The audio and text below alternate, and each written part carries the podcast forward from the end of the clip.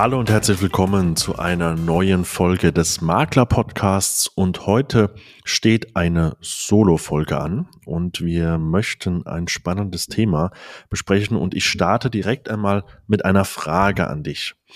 Woran denkst du, wenn ich dir jetzt sage, denke bitte nicht an den Eiffelturm?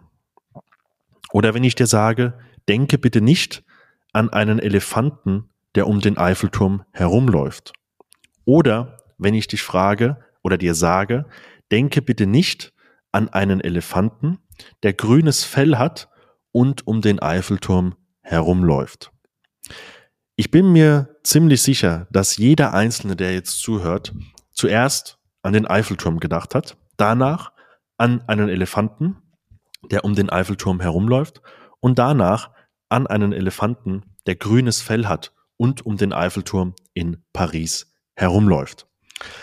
Worum geht's in der heutigen Folge? Du kreierst die Bilder im Kopf deines Kunden. Ich möchte mit dir ein bisschen auf dieses Thema drauf eingehen, denn ich merke immer wieder, wenn ich mit anderen Maklern darüber spreche und wenn ich auch mit Kunden darüber spreche, dass viele überhaupt nicht dafür sorgen, dass die Kunden auf gewisse Themen darauf aufmerksam gemacht werden. Lass uns mal bei dem Beispiel bleiben.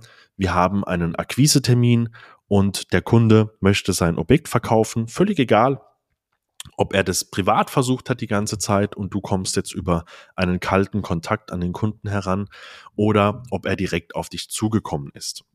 Den allermeisten Kunden oder für die allermeisten Kunden ist ja das Thema Immobilienkauf oder auch Immobilienverkauf ein einmaliges Erlebnis in ihrem Leben. Vielleicht machen sie es auch zweimal, aber die allermeisten Leute ein bis zweimal in ihrem Leben.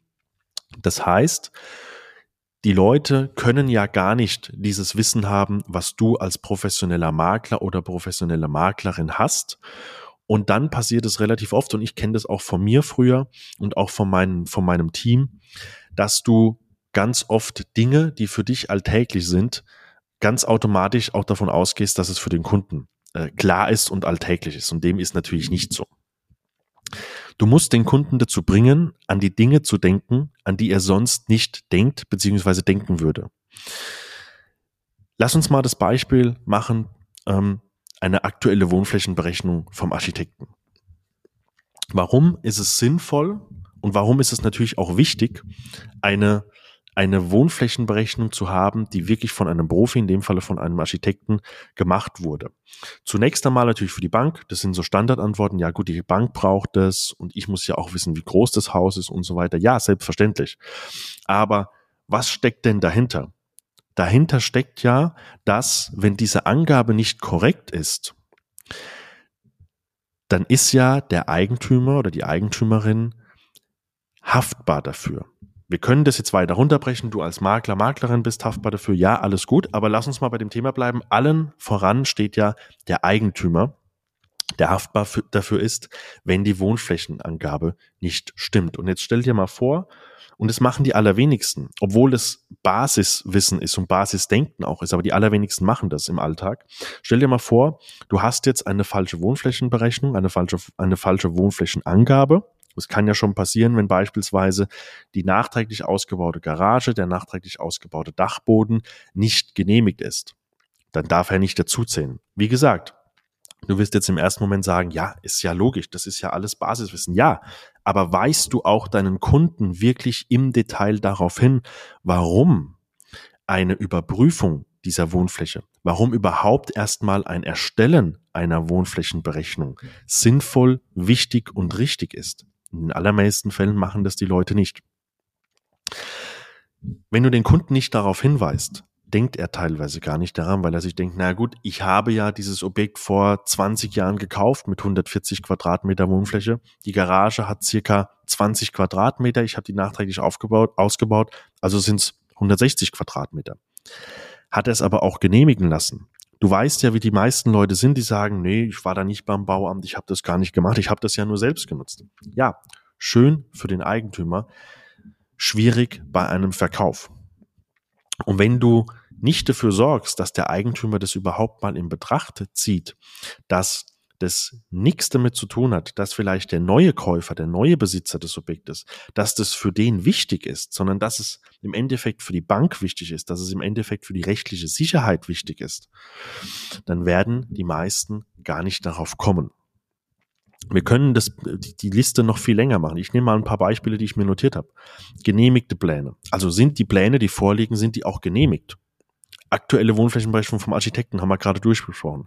Sind Ausbauten respektive Anbauten überhaupt genehmigt? Auch das hatten wir gerade schon besprochen. Ist wirklich alles Wohnfläche oder ist es teilweise Nutzfläche? Ich habe gerade so einen Fall, wir verkaufen gerade ein Objekt. Das war ein Gewerbetreibender, der hatte seine eigene Firma und der hat nachträglich vor einigen Jahren Teile dieses Gebäudes umgebaut zu einem privaten Wohnhaus. Und jetzt stellt sich natürlich die Frage, was davon wurde genehmigt und was davon wurde nicht genehmigt. Ein schwieriger Fall, der ja für den Eigentümer nicht gerade einfach ist, nicht gerade einfach zu lösen ist. Weil es da natürlich auch um steuerliche Themen geht und weil es da natürlich auch um rechtliche Themen geht. Aber dafür sind wir jetzt da. Gibt es Eintragungen im Baulastenverzeichnis? Und was bedeuten diese Eintragungen im Baulastenverzeichnis für den Wert oder für den Verkaufserfolg der Immobilie. Wir können das natürlich auch umkehren. Es geht nicht nur um den Eigentümer, sondern es geht ja auch um den Kaufinteressenten. Was bedeuten diese Eintragungen für den zukünftigen Besitzer? Gibt es bekannte Probleme in der Nachbarschaft? Etwas, was viele Maklerkollegen sogar vergessen ist, zu fragen, wie ist die Nachbarschaft? Gibt es Probleme? Gibt es hier irgendwo von mir aus Tiere, die man beachten müsste?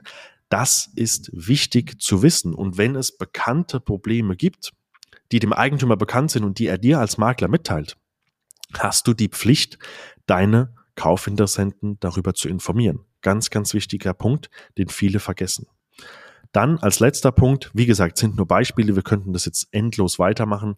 Wann will der Kunde ausziehen? Ich erlebe es immer wieder oft, wenn das Objekt noch bewohnt ist, dass der Eigentümer sagt, ja, so zwischen drei, vier, fünf Monate nach Notartermin ziehe ich dann aus. Ja, du brauchst aber beim Notar ein fixes Datum. Das heißt, vielleicht für den Ersttermin ist es irrelevant, wenn der Eigentümer sagt drei, vier, fünf Monate. Aber bevor du loslegst mit der Vermarktung, ist es wichtig, dass man sich auf ein Datum festlegt. Ja, das Datum kann vielleicht am Schluss dann nochmal um einen Monat variieren. Da springt in der Regel kein Käufer ab. Aber es ist natürlich ein Unterschied, ob ich drei Monate nach Notartermin, sechs Monate nach Notartermin oder neun Monate nach Notartermin meine neue Immobilie nutzen kann.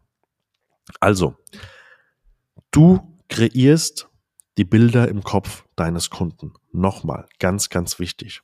Und du hast auch die Macht, den Kunden dahin zu lenken, wo du ihn hinhaben willst. Was ist für dich in dem Moment wichtig? Ja. Beispielsweise, was auch viele nicht machen, dem Kunden einmal erläutern, was ist denn der Sinn und der Hintergrund davon, warum wir Makler professionelle Immobilienfotos nutzen.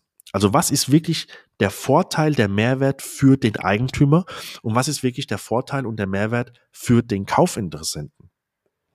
Machst du das? Gehst du hin und setzt dich mit deinen Kunden hin und sagst, professionelle Fotos sind wichtig aus dem und dem Grund. Die meisten, die ich kenne, machen das nicht. Ich habe es früher auch nicht gemacht, bis ich irgendwann verstanden habe, naja, es bringt ja nichts, wenn ich dem Kunden einfach nur sage, wir müssen das und das und das machen, wenn er nicht versteht, was der Mehrwert dahinter ist. Also, ich wünsche dir viel Erfolg und ich gebe dir nur den Tipp mit, du kreierst die Bilder im Kopf deines Kunden und ich stelle dir hier nochmal die Frage, woran denkst du, wenn ich dir sage, denke nicht an den Eiffelturm. Vielen Dank fürs Zuhören teile die Folge, lass eine Bewertung da, lass vor allen Dingen ein Abo da. Das würde mich unheimlich freuen, damit wir den Podcast weiterführen können zukünftig. Ich danke dir und weiterhin viel Erfolg.